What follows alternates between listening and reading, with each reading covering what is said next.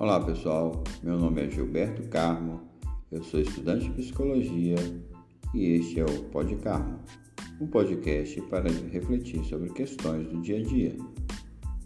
Em caso de pânico, fique por aqui e mantenha-se calmo.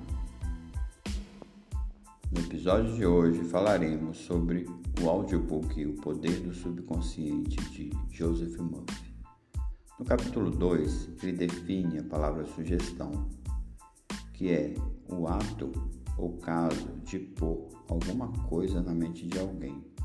O processo mental por meio do qual o pensamento ou ideias sugeridos são recebidos, aceitos ou postos em prática.